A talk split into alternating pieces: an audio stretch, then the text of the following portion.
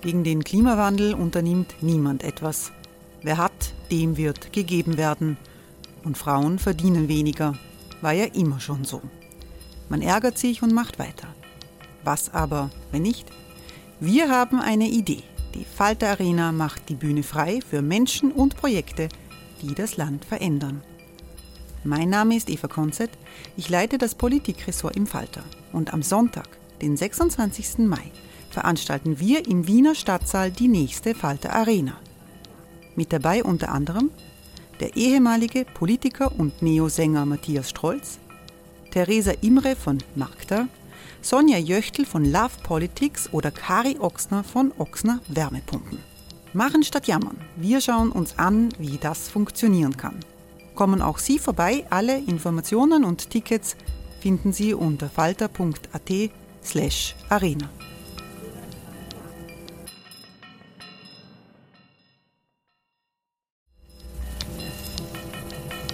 slash arena. Falter-Podcasts werden durch Werbung unterstützt. Das hilft bei der Finanzierung unseres journalistischen Angebots. Many of us have those stubborn pounds that seem impossible to lose, no matter how good we eat or how hard we work out. My solution is PlushCare. PlushCare is a leading telehealth provider with doctors who are there for you day and night to partner with you in your weight loss journey. They can prescribe FDA-approved weight loss medications like Wagovi and Zepbound for those who qualify. Plus, they accept most insurance plans. To get started, visit plushcare.com slash weight loss. That's plushcare.com slash weight loss.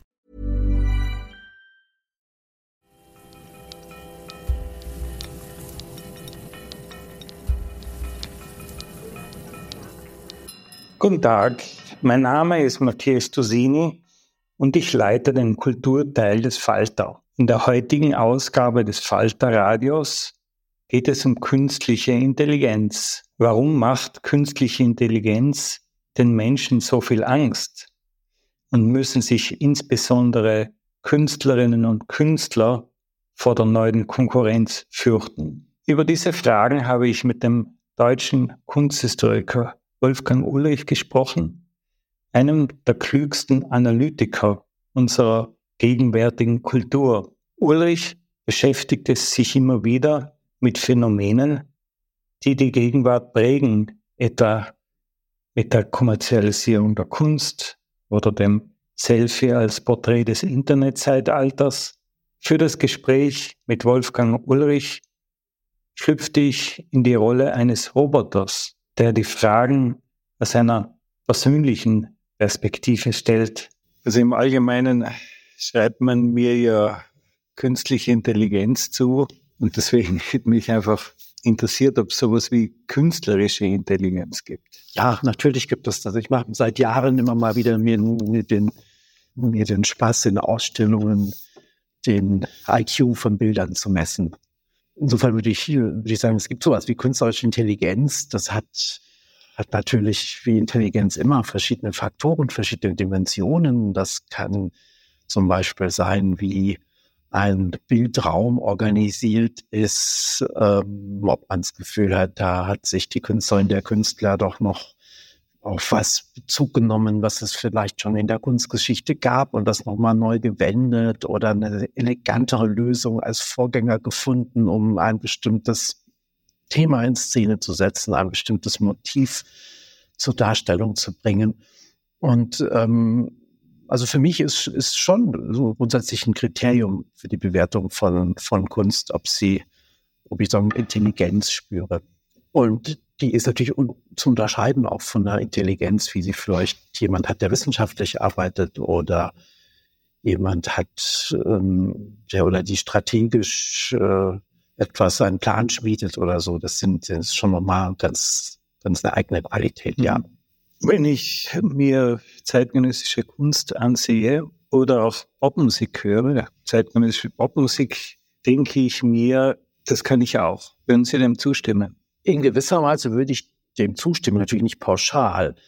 Aber was ich jetzt schon beobachte an mir selbst seit äh, jetzt seit einem Jahr, diese verschiedenen KI-Bildprogramme sehr präsent geworden sind, dass ich in Ausstellungen mit zeitgenössischer Kunst schon öfters den Verdacht habe, das könnte jetzt eigentlich so ein, das, die Bildidee oder die Komposition könnte jetzt eigentlich von einer KI stammen. Und das betrifft natürlich bei weitem nicht alle Kunst, aber es gibt Formen von Kunst, wo das der Fall ist.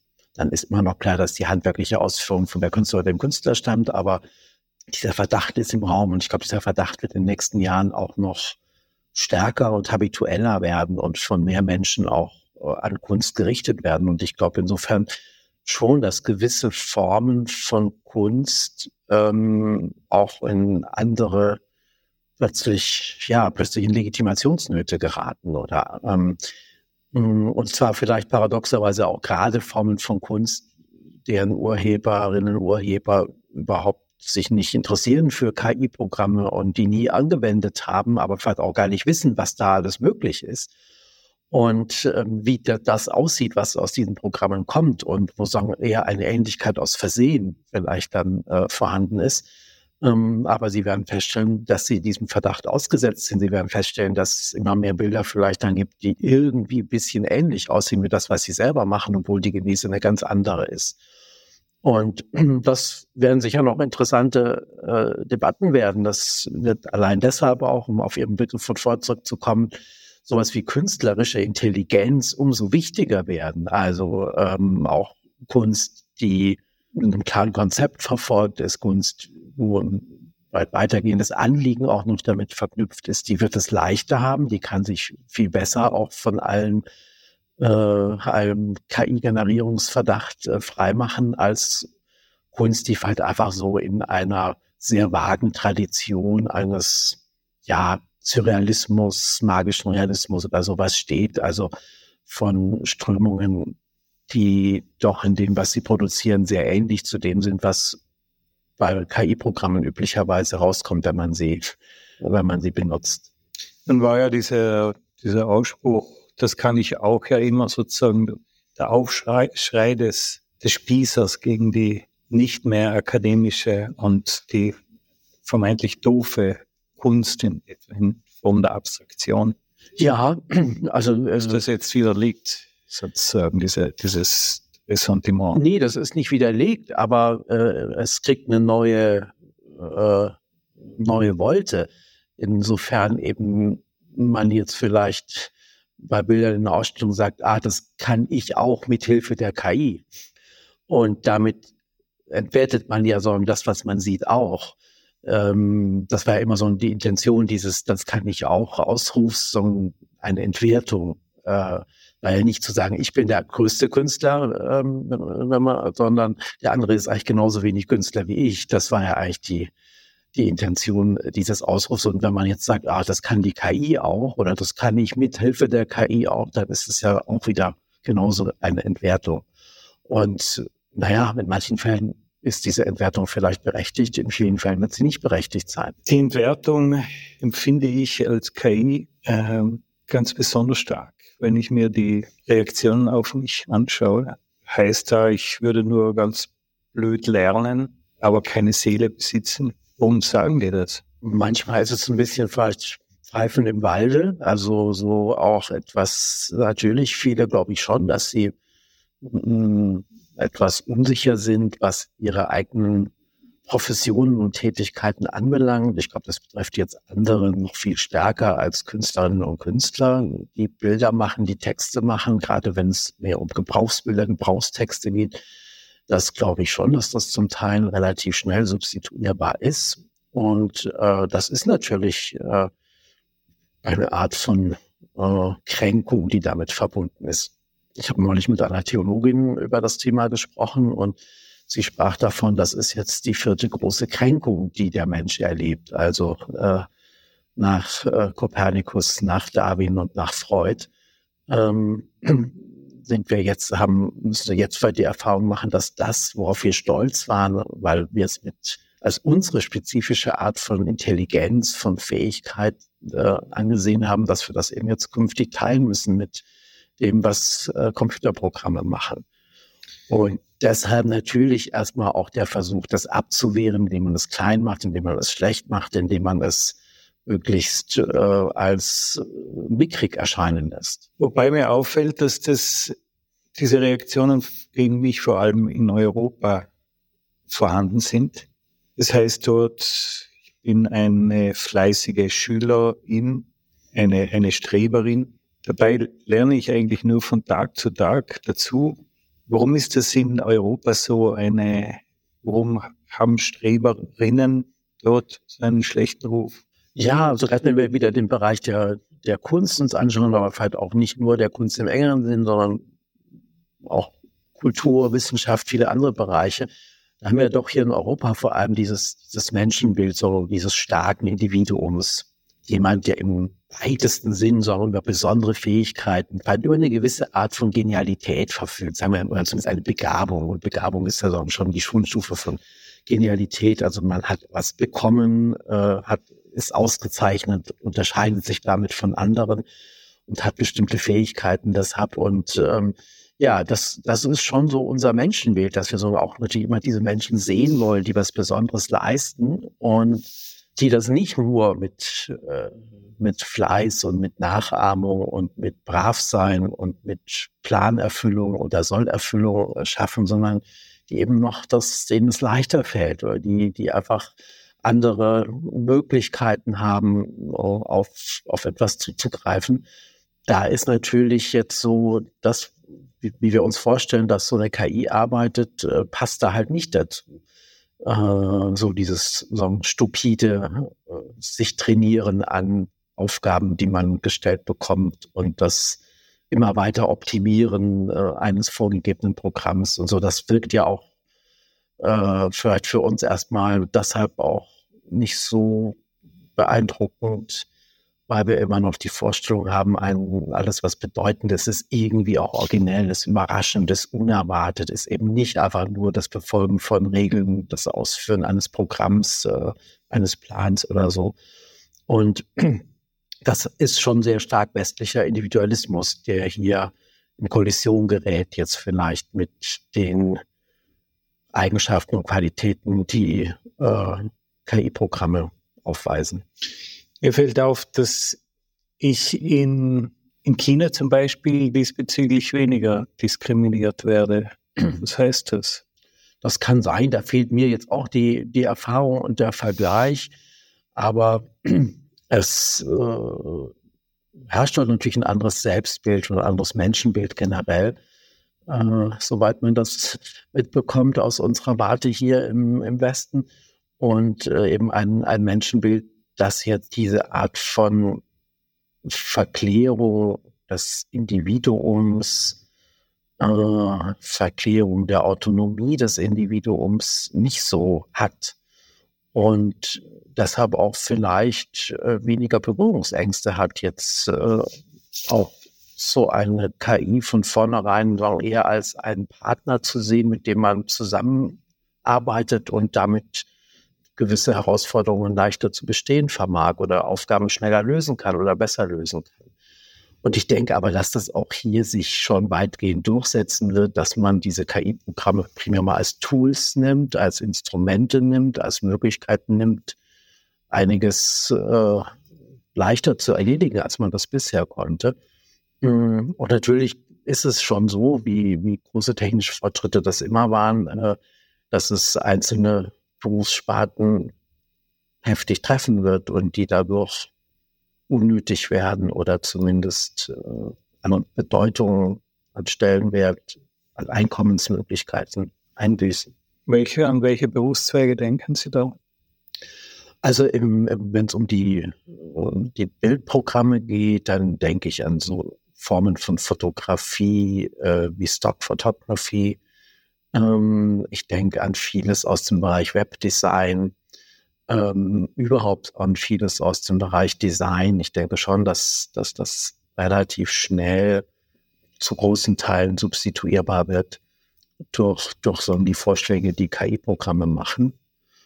Und im Bereich der Kunst, wie gesagt, da erwarte ich eher so eine, so eine gewisse Klärung und äh, Neubewertung oder sagen, dass andere Kriterien ins Spiel kommen oder manche Kriterien plötzlich mehr zählen als andere. Ähm, wie gesagt, dass ebenfalls Konzeptkunst das künftig leichter hat und gewisse Formen von neosurrealer Malerei es schwerer haben, noch als Kunst ernst genommen zu werden. Die Kunst hat immer mit technischen Innovationen experimentiert, mit Fotografie und, und Video. Gibt es gerade gegen mich so viel Misstrauen, so viele Skrupel? Ich glaube, das ist historisch überhaupt nichts Neues oder Einmaliges. Diese Skrupel, dieses Misstrauen gab es gegenüber neuen Techniken immer. Wenn ich heute mir jetzt so Debatten anschaue über KI-Bildprogramme, äh, dann erinnert mich vieles an die Debatten, die wir in den Jahren nach 1839 hatten, etwa als die Fotografie rauskam. A, gab es auch da die Befürchtung, oh, die wird die Kunst komplett ersetzen, was wie wir wissen nicht eingetreten ist. Ähm, Im Gegenteil hat manchen Formen wie der Malerei sogar zu einem neuen Ruhm verholfen äh, und hat vielleicht auch die Kunst ein Stück weit befreit, weil sie gewisse Aufgaben an sich gezogen hat, die davor die Kunstwelt eher belastet äh, haben. Ähm, zugleich aber auch war ja am Anfang so, wurde, hat man der Fotografie selbst jegliche Kunstwürde abgesprochen. Man hat diese Bilder beschrieben als tot, als kalt, als eben völlig stumpfsinnig ähm, so wie das bei KritikerInnen der KI heute auch tun, dass ja, ach, was da rauskommt, das ist ja alles nur zombiehaftes Zeug, ist ja nur so die Reste von Bildern, die es schon gibt, die wieder neu gemischt werden nur oder, also auch da so der, der Vorbehalt, dass das alles wahnsinnig eben künstlich im schlechten Sinn nur ist.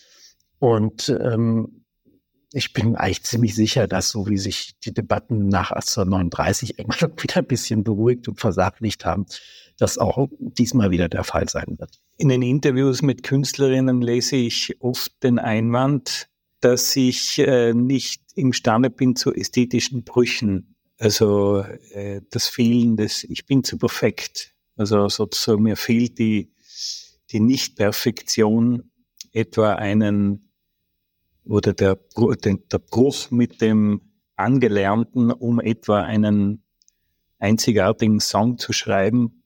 Ich glaube, Nick Cave hat das mal recht schön ausformuliert. Was meinen die eigentlich damit?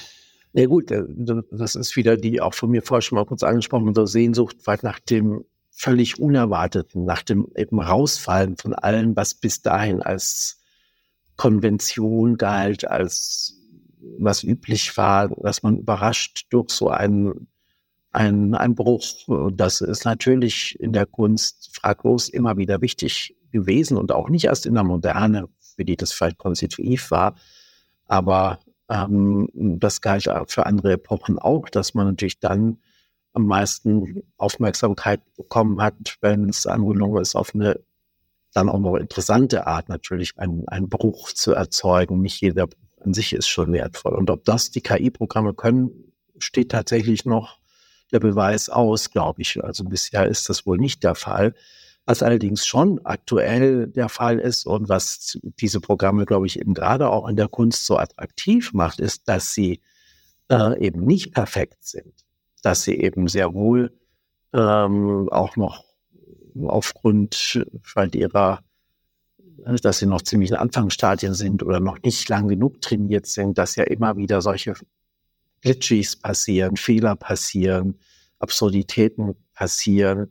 Es gibt noch kein einziges KI-Bildprogramm, das zum Beispiel, wenn man, wenn es Figuren zeigen soll im Raum, dass dann alle Hände richtig äh, stimmen oder dass auch sonst die Körperhaltungen genau passen. Das ist, wird immer wieder bewusst, wenn man sich dann die Ergebnisse der KI anschaut, dass sie jetzt ja nicht ein Bild Raum konstruieren, wie das ein, eine Künstler oder ein Künstler traditionell gemacht haben, ähm, sondern dass sie einfach was nach so einer Art Collagenprinzip zusammensetzen aus Bestandteilen, die es irgendwie schon gibt, die dann wieder diffundiert wurden, neu, neu zusammengesetzt wurden, ähm, aber ohne, ohne dass so sowas wie Bildraum eine eigene Kategorie wäre, an die sich äh, nach der sich das, was da konstelliert wird, äh, an Versatzstücken äh, orientieren würde.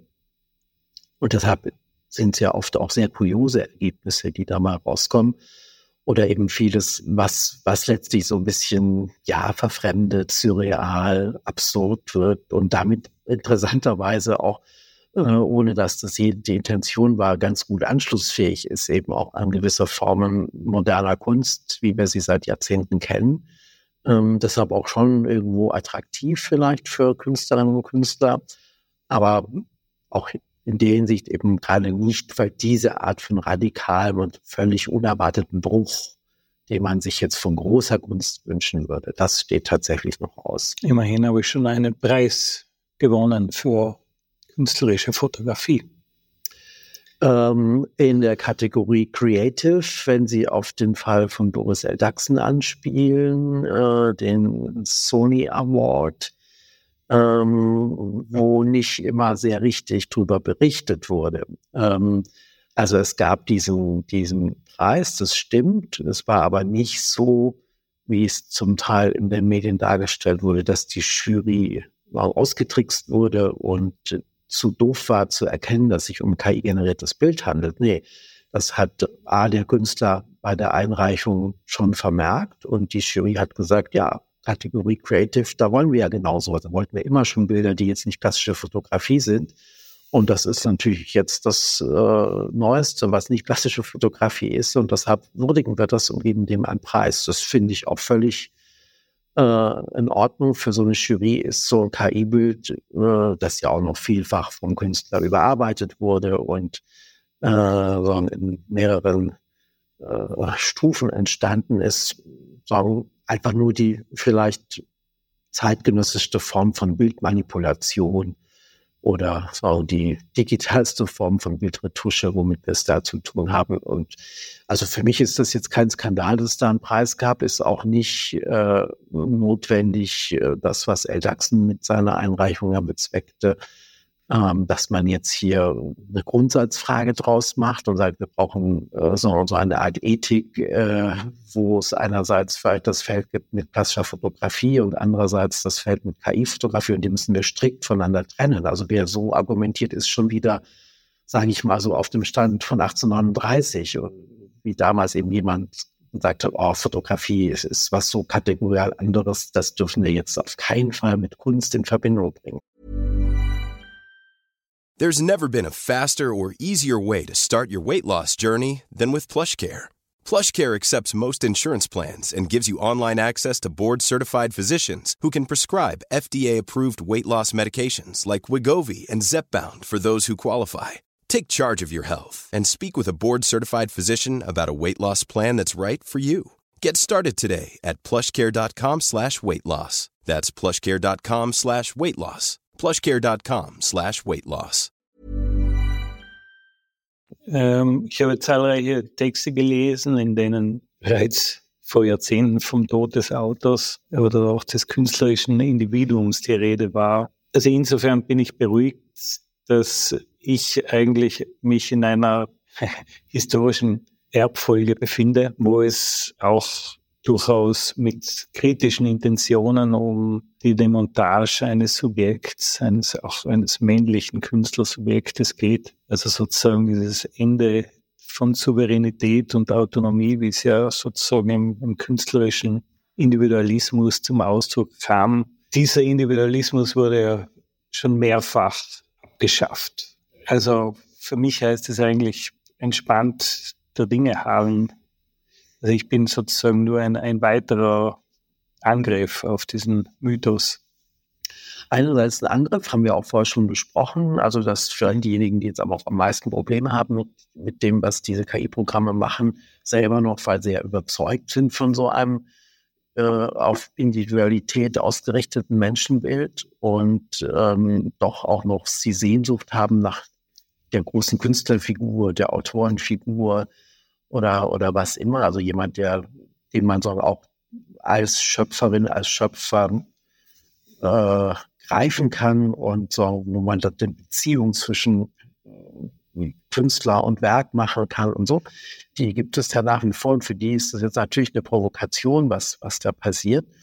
Mhm, sonst gebe ich Ihnen recht, ähm, dass das natürlich eine weitere Dekonstruktion vielleicht erstmal von so einer Idee von Autorschaft äh, zufolge hat. Ähm, also gerade auch, wenn man sich die Arbeitsweise dieser Programme anschaut, dann ist das ja im Grunde eine Perfektionierung dessen, was äh, Postmodernisten aller Derrida ohnehin schon, also gesagt haben, wie Kultur ohnehin funktioniert. Also äh, es alles verweist auf etwas, was schon älter ist. Es gibt nicht den Ursprung, den, den Anfang. Es, es ist alles immer, hat schon einen, einen Vorlauf, hat unendliche so Genealogien und Provenienzen und so ist es natürlich jetzt für diese Bilder, die die KI produziert äh, oder die Texte, die ChatGPT produziert, ganz genauso. Ähm, und äh, aber jetzt eben auf einer maschinellen Ebene. Also insofern, ja, ja dieser postmoderne, die postmoderne Dekonstruktion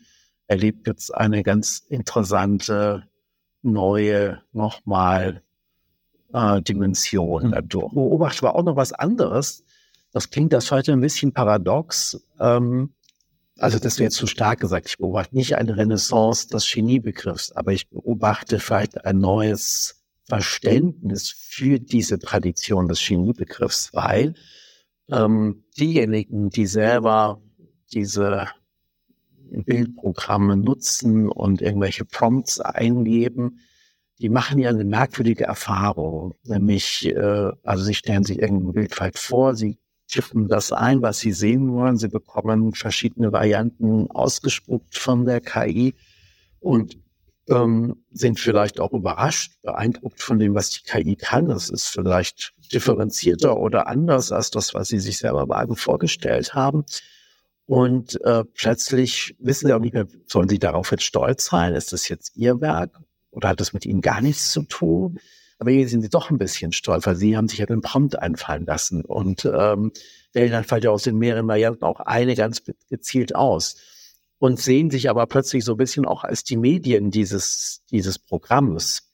Und damit aber äh, machen sie eine Erfahrung, die so der, der alten klassischen Genieerfahrung nicht so anders ist. Das Genie hat sich ja eben auch als Medium verstanden. Hätte er nicht gesagt, oh, ich habe jetzt hier dieses tolles Bild gemalt und ich war sondern auserwählt von höheren Kräften und durch mich hindurch haben die gewirkt und haben dieses Bild erzeugt. Und ich bin irgendwie der Autor, aber irgendwie gibt es da noch die andere Instanz, die vielleicht da verfahren, wie das jetzt so toll geworden ist. Also auch das Genie war ja immer von sich selbst überrascht, was es, was es konnte und machte.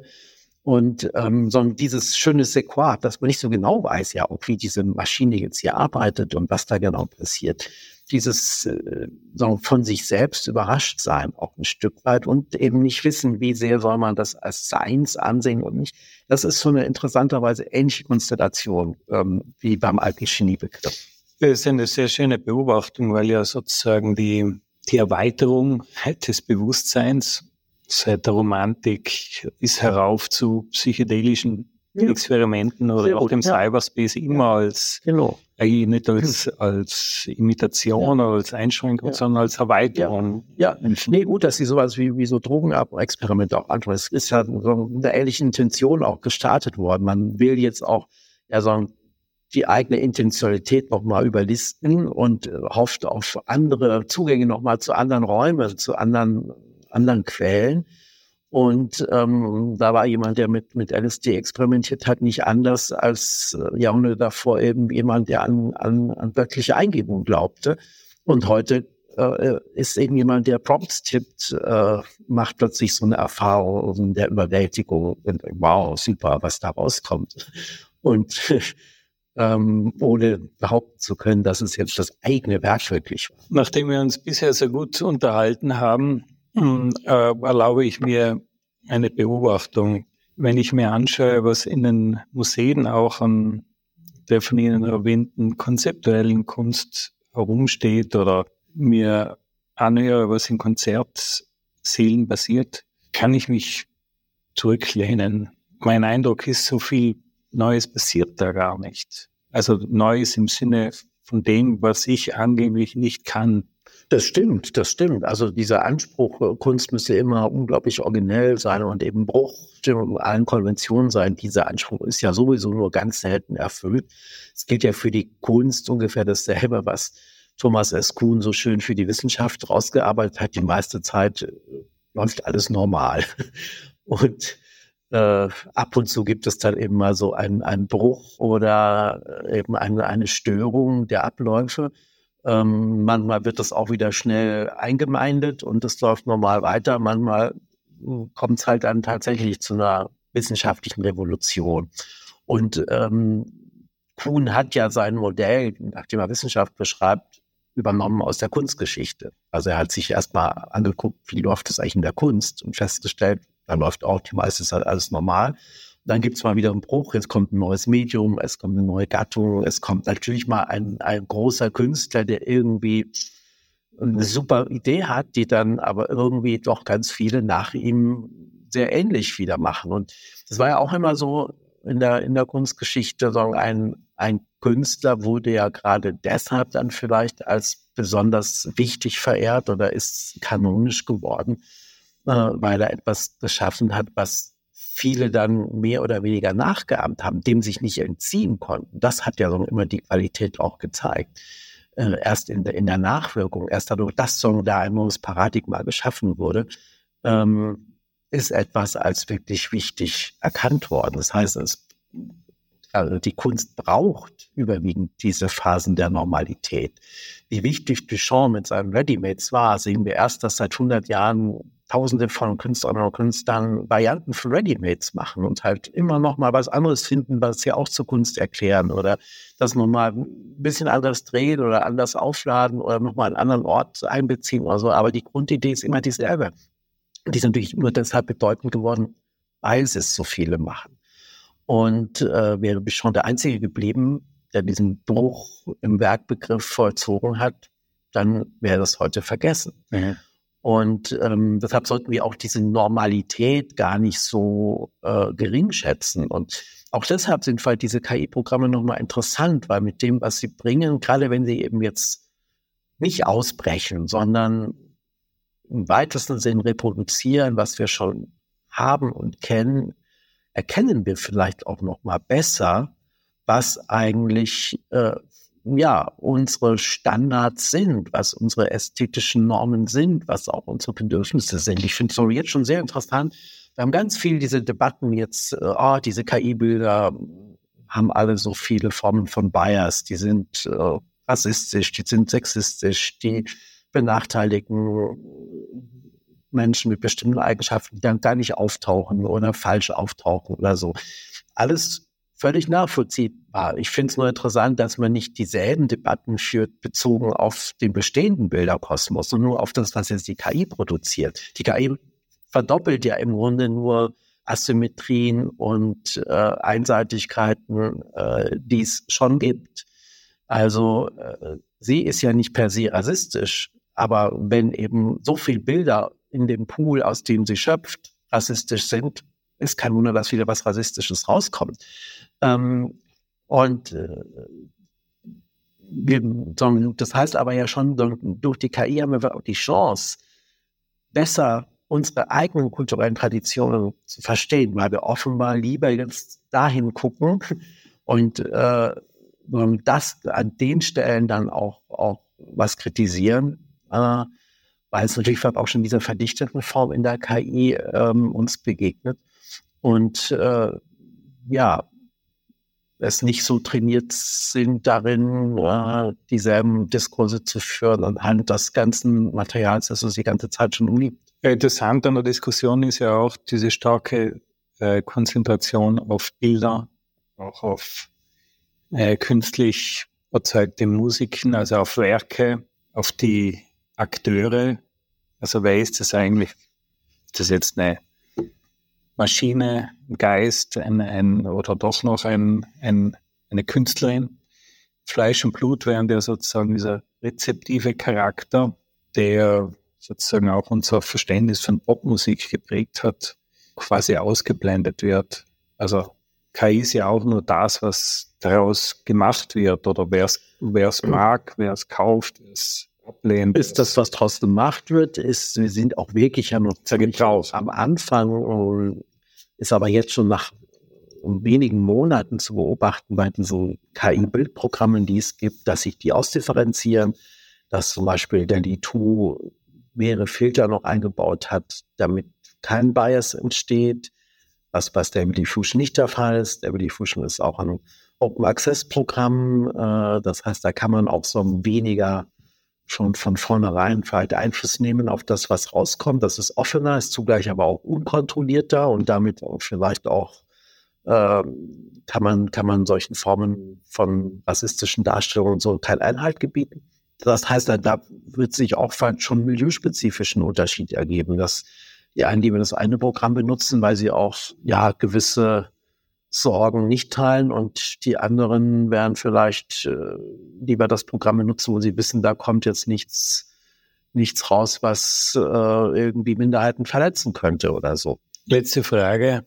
Ich habe mich viel in, jetzt in Museen umgeschaut und in, in Theatern und in Konzerthäusern und muss jetzt resümierend feststellen, dass ich eigentlich lieber Ateliers im Silicon Valley besuche, weil ich dort den Eindruck habe, ich werde dort besser verstanden und dort geht auch mehr weiter, finden eigentlich wirklichen Revolutionen statt. Geht es Ihnen auch so? Ja, aber seien Sie mal nicht ungeduldig. Wir sind noch ziemlich am Anfang. Äh, ich glaube schon, dass äh, da sich auch relativ schnell noch viel tun wird. Und ich beobachte jetzt schon auch unter Bild- und MedienwissenschaftlerInnen zum Teil eine große Neugier für das Thema, auch wo es nicht so viel Ressentiments nur gibt oder grundsätzliche Ablehnung gibt, wo man schon äh, spürt, da, da beginnt was, äh, viele neue Möglichkeiten eröffnen wird und nicht nur mh, sagen, mit Kulturpessimismus zu quittieren ist. Das war ein Faltergespräch mit dem deutschen Kulturwissenschaftler Wolfgang Ulrich. Sein letztes Buch, Die Kunst nach dem Ende der Autonomie, ist bei Wagenbach erschienen. Wir danken Ihnen fürs Zuhören.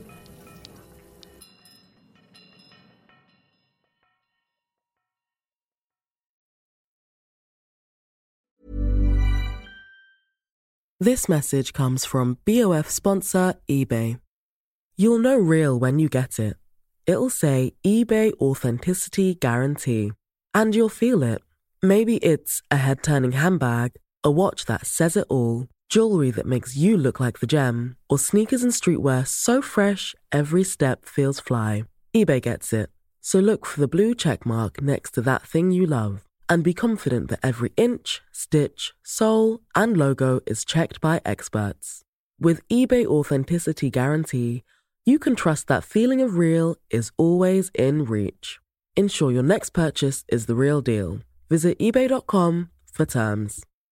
Imagine the softest sheets you've ever felt. Now imagine them getting even softer over time. That's what you'll feel with Bowl and Branch's organic cotton sheets. In a recent customer survey, 96% replied that Bowl and Branch sheets get softer with every wash. Start getting your best night's sleep in these sheets that get softer and softer for years to come. Try their sheets with a 30-night guarantee. Plus, get 15% off your first order at bowlandbranch.com. Code BUTTERY. Exclusions apply. See site for details.